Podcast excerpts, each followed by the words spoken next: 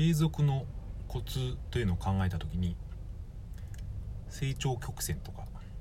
まあ、停滞期みたいのがあるよなと思ったのでそんな話をしてみたいと思います。メタ音声配信ラジオ。この放送は自称音声配信フリークの僕岩見がお送りしている音声配信に関するあれやこれやをお話ししているチャンネルです。今日もよろしくお願いします、えー、10月21日の水曜日です。こんにちは。岩見です。お疲れ様です。えー、まあスタンド FM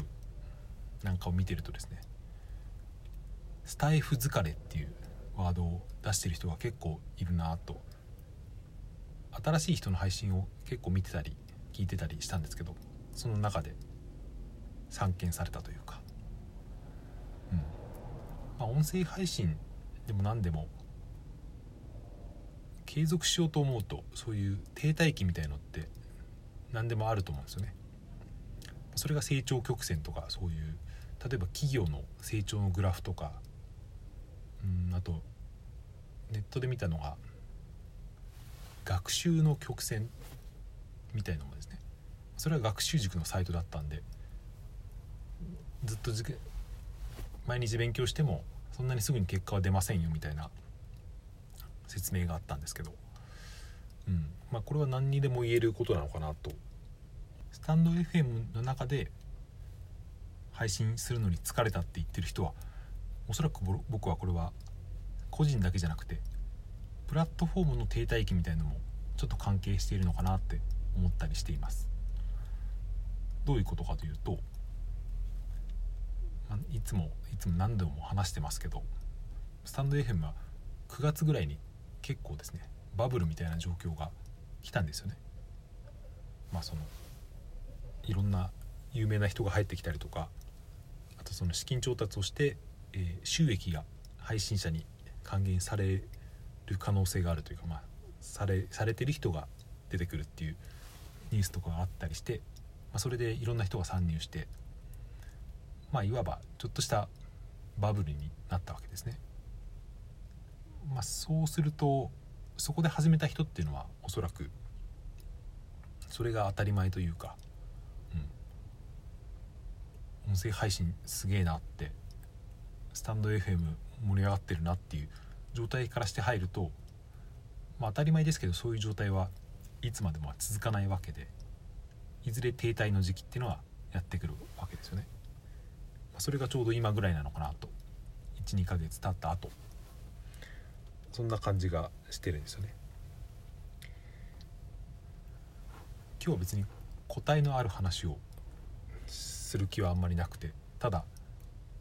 思っていることを話そうと思ってるんですけど何を指標とするかによってもですねその停滞してる感っていうのは違うと思うんですよね。おそらくこれをちゃんと言語化できている人っていうのはほとんどいない気がしていてもちろん僕もできてないんですけど再生数を増やしたいのかいいねの数とかあとフォロワーの数を増やしたいのかっていう、うん、それとももっと長い軸で自分のなんていうか能力を成長させたいのかみたいないろんな軸が指標があると思うんですけど、うん。まあ、そこをですね、まあ、あまり短すぎると何て言うか長続きしない。息が続かないっていうのはあると思っていて、まあ、今疲れたって言ってる人は多分指標が時間軸が短すぎたのかなって思ったりもしますけど。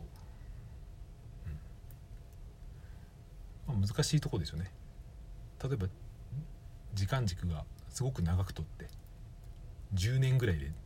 自分の成長っていうそれはその視点は素晴らしいことだと思いますけどでもあまりにも広すぎると何て言うか変化がないというかなんか自分の居場所を見失ってしまうっていうそれはそれでモチベーションは続かないのかなと思ったりします。だからいろんな指標を持って、うん、それをぐるぐるさせていくみたいな、まあ、複合的な視点があるといいのかななんて今喋っていて思いましたけどもちろんその自分の成長みたいのを指標に置くっていうのは、うん、長続きする面ではいいのかもしれないけど、まあ、それだけだと、まあ、はっきり言ってつまんないですよね多分。まあ、だからそれで短い視点として「いいね」の数を求めたり再生数とかフォロワー数を増やしたかったりっていう、うん。まあ、それも行き過ぎるとなんかただの消耗戦になってしまうと、まあ、その中間というか両方を両方取りみたいなことができると続けるのは継続っていう意味だといいのかなとあともう一つ思うのは最初に僕、まあ、プラットフォームにも成長期と停滞期があるっていうそんな話をしましたけど同じだと思うんですよね。個人の成長曲線みたいのも、うん、なんかぐっと上がる時もあればしばらくその停滞する時もあってあ、その後でしばらく行くとまた第二次成長期みたいなのが来たりとかっていうことがあって、うん、プラットフォームの成長っていうのもおそらく似たようなもので。でも個人とプラットフォームの成長の違いっていうのはプラットフォームの成長は基本的にはこちらではどうしようもないっていうところはありますよね。だから僕はプラット一つのプラットフォームに依存するっていうのは、うん、短期的に見るとそうですね伸びてるプラットフォームに乗っかればその分やりやすいし聞かれやすいわけですからいいのかなと思う反面もしそれが停滞してきた時にですね一気に崩れる危険性みたいな、まあ、危険性というか可能性はあるなっていう気もしていて。まあ、だからこそ僕は複数配信やっていたりとかポッドキャストでも配信していたりっていうするわけですけど、まあ、ポッドキャストにしておけばポッドキャストはプラットフォームではないので要は置き場みたいなもんですかねその、えー、なんかのらくらと喋ってしまったので今までの話を1分ぐらいにまとめてここだけ聞けば今日の話は OK っていうまとめを自分でしてみたいと思うんですけど、えー、停滞期というのは個人にもプラットフォームにもあるから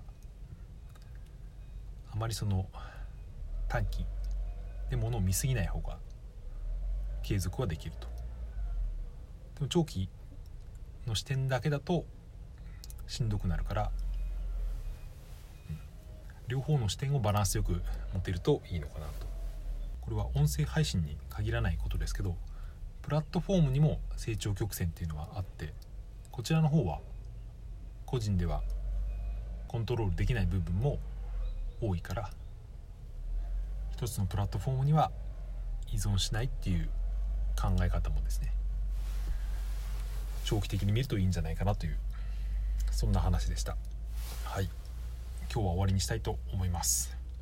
最後まで聞いていただいてありがとうございました。それではさようなら。また明日。